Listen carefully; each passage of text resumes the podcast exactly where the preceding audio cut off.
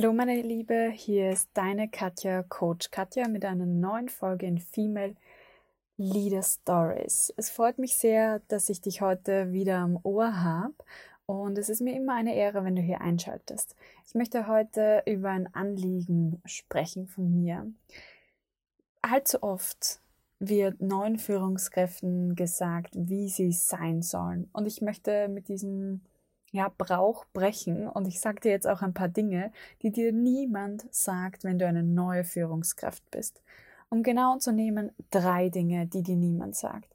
Und wenn du diese drei Dinge weißt und unmittelbar nachdem du sie heute von mir gehört hast, wird dein Leben einfacher sein. Du wirst es relaxter sehen und du wirst aber auch sehen, wo du auch hinschauen darfst als neue Führungskraft steigen wir gleich schon direkt ein. Aktuell bin ich in Dubai und ich schalte mich aus Dubai bei dir zu und ich habe eine, eine ganz lustige Aufnahmesituation jetzt gerade. Ähm, mein Ehemann schläft gerade und ich sitze im Kasten und nehme diese Podcast-Folge für dich auf. Everything for you, ja. Warum das? Weil hier natürlich die Ak äh, Akustik besser ist. Aber die Message ist einfach viel zu wichtig, dass ich sie dir vorenthalten möchte. Und daher jetzt direkt schon mal der erste Punkt. Etwas, was dir niemand sagt, ist, dass du nicht alles hundertprozentig richtig machen musst. Ja? Junge Führungskräfte sind extrem viel Druck und Erwartungen ausgesetzt, weil typischerweise, wenn du neue Führungskraft bist, bist du im Low, Low Management von einer Firma angesiedelt und das ist wirklich der tougheste Job von allen. Du brauchst das breiteste Skillset und den breitesten Rücken. Denn du bekommst sowohl den Druck von unten als auch von oben. Das heißt, es ist nicht unbedingt eine chillige Position, um dort zu bleiben, das kann ich dir auch sagen, aber es ist eine wichtige Position, um zu lernen, was Leadership überhaupt bedeutet. Warum sage ich dir, dass du nicht alles 100% richtig machen musst? Weil es gar nicht geht. Du hantierst mit unterschiedlichen Ansprüchen und bist immer eigentlich dazu angehalten, eine Balance zwischen Unternehmen und Mitarbeiterinnen herzustellen. Also zwischen was will mein Unternehmen, welche Ziele wollen wir erreichen und was ist gut für meine Mitarbeiter und Mitarbeiterinnen. Nicht immer sind das die gleichen Dinge. Und es liegt an dir, das zu balancieren und sozusagen eigentlich auch von von oben hin das Team abzuschirmen, aber auch das Team natürlich zu pushen und zu motivieren, die Ziele zu erreichen. De facto schwimmt jeder in dieser Rolle. Also gerade im Low Management, wo du so viele verschiedene Aufgaben hast, du hast meistens noch fachliche Skills, die du ha hast oder Bereiche, die du einfach erfüllen musst und gleichzeitig kommt dann auch so ein bisschen Leadership dazu. Naja, machst halt die Teamleitung auch, wird dann häufig gesagt. Und da schwimmt jeder zu diesem Zeitpunkt. Also wenn du jetzt das Gefühl hast, naja, es läuft alles nicht so, wie es laufen könnte, alles gut. Ganz wichtig, eine Message, die ich dir mitgeben möchte, nämlich mit 20% der Leadership Tools, wenn du die gemeistert hast, kannst du wirklich 80% der Situationen abbilden und auch gut meistern, weil das Standardsituationen sind. Also wenn du weißt, wie du richtig delegierst, wie du richtig Feedback gibst und gute Feedback-Schleifen auch einziehst in dein, deine Mitarbeiter- und Mitarbeiterinnen-Gesprächen, wie du, wenn du weißt, wie du eine Teamdynamik steuerst und auch die richtigen Köpfe da reinbringst und die falschen aussortierst und gleichzeitig auch gute Stellenbeschreibungen schreiben kannst und äh, gute Ziele für dein Team vorgeben kannst, dann ist wirklich schon 80 Prozent der Situationen schon abgedeckt. Hm, was ich noch hinzufügen würde, ist Konfliktmanagement, also Konfliktgespräche führen zu können, ähm, ist auch noch eine, eine wesentliche Fähigkeit, die zum Standardrepertoire gehört. Und alles, was darüber hinaus ist, wie du präsentierst oder wie du ein Austrittsgespräch hast oder ähnliches. Das kannst du dann handeln, so, so, wenn es soweit ist, ja, dann kannst du dir auch nochmal Unterstützung holen. Also fokussiere dich wirklich auf die 20 Prozent der Situationen, die sowieso jeden Tag vorkommen und wende hier das Pareto-Prinzip an. Also mit 20 Prozent des Einsatzes 80 Prozent des Outcomes zu produzieren. Und genau das bringe ich zum Beispiel auch meinen First-Time Leaders in Confident into Leadership bei, weil es nutzt nichts, wenn man gleich direkt zu Beginn extrem viele verschiedene Dinge lernt als Leader. Das sind so Seminarformate, die Unternehmen häufig wählen. Okay, jetzt setze ich zwei Tage hin und mache einen Leadership-Kurs und danach bist fertiger Leader oder Leaderin. So ein Blödsinn kann ich dir sagen. Das funktioniert niemals, weil der Transfer dazwischen einfach fehlt. Es fehlt der Eingang in die Praxis. Und genau deswegen bin ich eigentlich ein Fan von Formaten, die einfach längerfristig gehen, wie zum Beispiel Confident into Leadership, wo jede Woche ein Input 90 Minuten lang ist, oder auch die 5-Day Kickoff Leadership Challenge, die übrigens gerade wieder anläuft. Kannst dich also gerade anmelden, wo jeden Tag eine kleine Information ist, eine kleine Aufgabe, die du in deinen Alltag integrieren kannst und das dann fünf Tage lang. In den fünf Tagen geht so viel mehr weiter, als wie wenn ich mich drei Stunden lang mit dir an einem Tag hinsetzen würde und dich zuballern würde in Infos. Und das ist eigentlich genau das, was wichtig ist. Nicht, dass du alle Infos hast, sondern dass du ein paar wenige Tools wirklich gut anwenden kannst. Also, erstens, du musst nicht alles richtig machen. Es reicht, wenn du 20% der Tools beherrschst oder der Situationen beherrschst und die dann gut meisterst. Der zweite Aspekt ist, dass Respekt vor allem einhergeht mit Konsistenz und Integrität, mit dem, dass du auch zu deiner Meinung stehst. Und gerade im Low Management wird häufig, werden häufig so Ausführungssoldaten noch immer gesucht. Leute, die einfach den Mund halten und sozusagen die Befehle ausführen.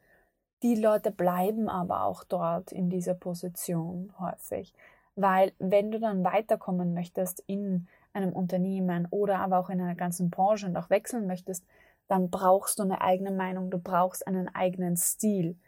Und Respekt bekommt derjenige, der sich auch mal durchsetzt mit der eigenen Meinung, sich durchzieht und auch mal was riskiert und wagt dafür, dass man ja hinter sich steht. Ich kann dir ein Beispiel geben von, von meiner Führungslaufbahn. Als ich Regionalverkaufsleitung war, habe ich einen Mitarbeiter gehabt, wo ich extrem viel Potenzial gesehen habe bei dem Mitarbeiter.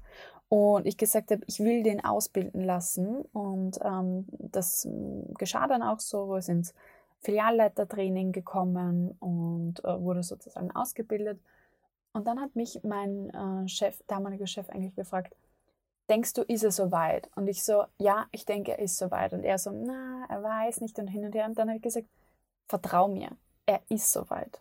Und ich garantiere dafür, dass er das schafft. Und das, er hat mir dann auch in der Situation vertraut, hat das aber sozusagen sehr beäugt, das Ganze. Und das Lustigste war dann im Endeffekt, also ich habe mich durchgesetzt mit meiner Meinung und habe einfach meinem Instinkt auch vertraut als Führungskraft. Und das Lustigste war dann, dass er ein Jahr später, nachdem die Filiale wunderbar war und einfach gut performt hat, es geheißen hat, ja, er hat es ja von Anfang an gesagt, dass er super toll ist und keine Ahnung, was ich mir gedacht habe, ja, du wolltest eigentlich noch warten, aber okay, gut. Aber trotzdem habe ich mich mit meiner eigenen Meinung durchgesetzt und auch mal was riskiert. Ja, natürlich hätte ich mit der Meinung von meinem Chef mitschwimmen können und äh, play it safe machen, aber die Filiale hätte darunter gelitten und ich wäre nicht konsistent gewesen, auch in, in dem Vertrauen, das mir der Mitarbeiter geschenkt hat, dass ich das regle auch für ihn. Also bleib konsistent zu deiner eigenen Meinung, das zahlt sich aus. Ja? Selbst wenn es mal schief geht, hast du idealerweise natürlich gute Gründe gehabt, warum du dich so entschieden hast. Du hast Argumente gehabt die du natürlich auch aufschreiben kannst, die du zusammenfassen kannst und aufgrund derer du dann halt auch belegen kannst, warum du dich so entschieden hast.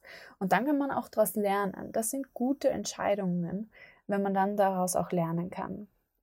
Und der dritte Punkt und ein Punkt, den leider zu viele Frauen eigentlich auch falsch machen und auch generell sehr viele First-Time-Leaders falsch machen, ist Trust over Competence. Es ist so wichtig, dass vor allem zuerst Vertrauen gebildet wird zu dir als Leaderin.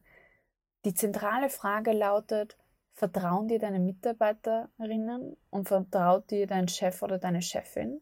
Hast du die auf deiner Seite? Sagen die, ja, die kann das und die macht das. Dann hast du nämlich einen, einen Bias, einen, ja, ein Vorurteil sozusagen, das eigentlich für dich spielt. Denn es ist so mit den menschlichen Assoziationen und Gehirn, wenn du glaubst, dass jemand in einem Aspekt gut ist, dann glaubst du auch, dass er in einem anderen Aspekt gut ist. Ergo, wenn dir die Menschen vertrauen, dann vertrauen sie dir automatisch oder trauen sie dir auch automatisch Führungsfähigkeiten zu. Und das ist ein Bias, den wir uns zunutze machen können. Umgekehrt gilt der Bias eigentlich weniger. Also wahnsinnig kompetenten Menschen vertrauen wir nicht unbedingt. Aber Menschen, denen wir vertrauen, die halten wir auch für kompetent. Und dies, das kannst du dir wirklich zu Nutzen machen, indem du dich zuerst darauf konzentrierst, Vertrauen zu schöpfen. Was heißt das jetzt für dich konkret in der Praxis? Wenn du jetzt eine neue Leadership-Stelle zum Beispiel annimmst, ja, und die steht in Reichweite für dich, dass du dir auch wirklich mal überlegst, wie gehe ich da rein? Wie hole ich die Mitarbeiter und Mitarbeiterinnen ab? Und wann vor allem beginne ich auch meine eigenen Maßnahmen umzusetzen, meinen eigenen Stempel sozusagen aufzudrücken im Ganzen.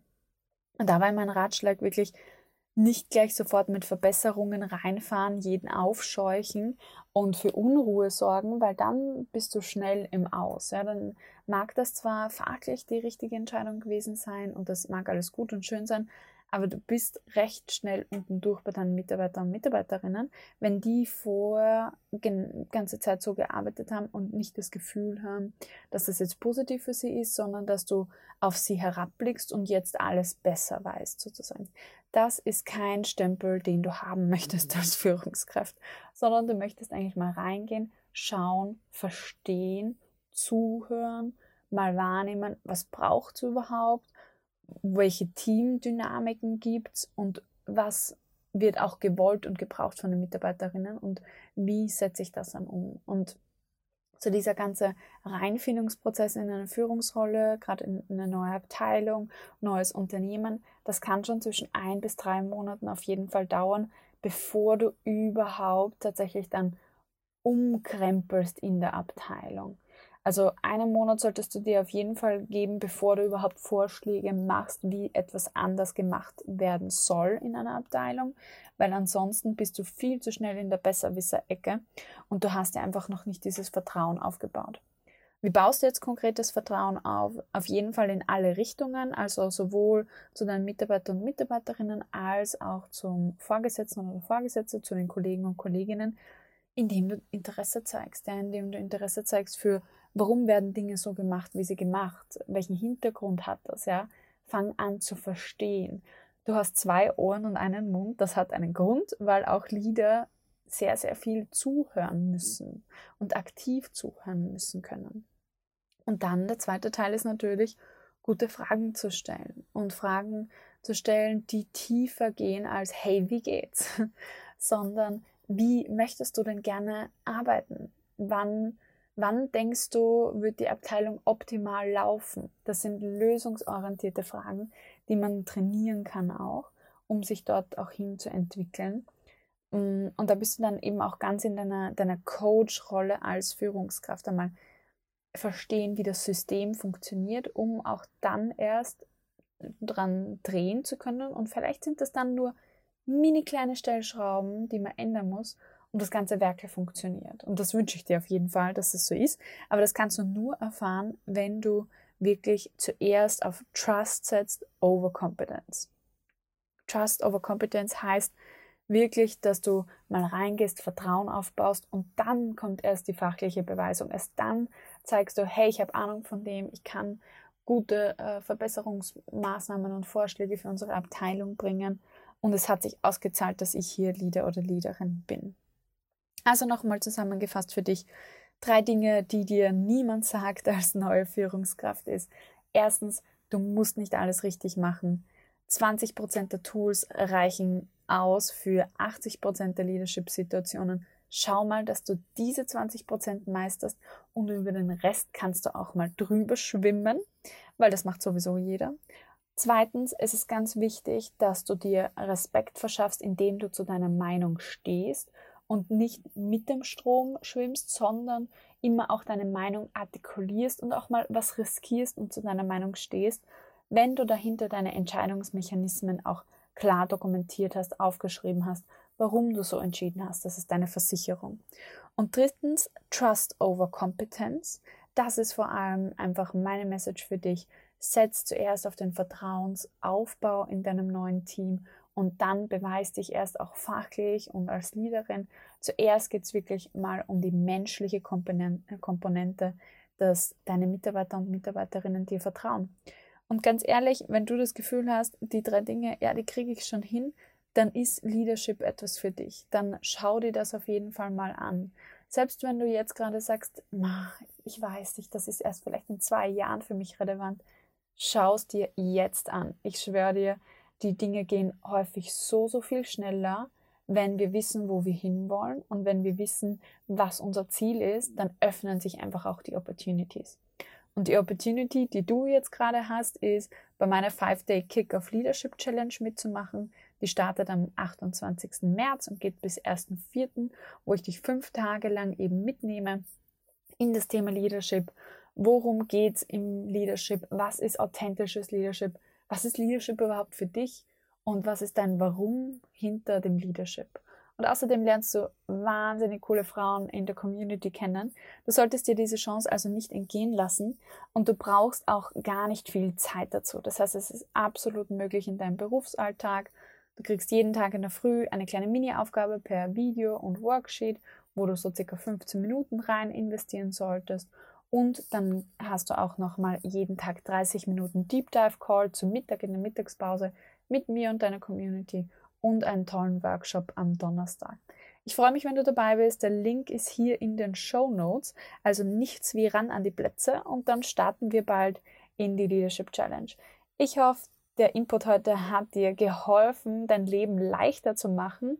Wenn ja, lass es mich gerne wissen auf LinkedIn. Du findest mich unter Katja Radelgruber, Coach Katja. Und ich verabschiede mich für heute von dir. Alles Liebe aus Dubai in dem Fall. Deine Katja, Coach Katja. Meine 5-Day Kick-Off Leadership Challenge startet am 28. März und du bist herzlich eingeladen. Zeig der Welt, dass du eine Leaderin bist.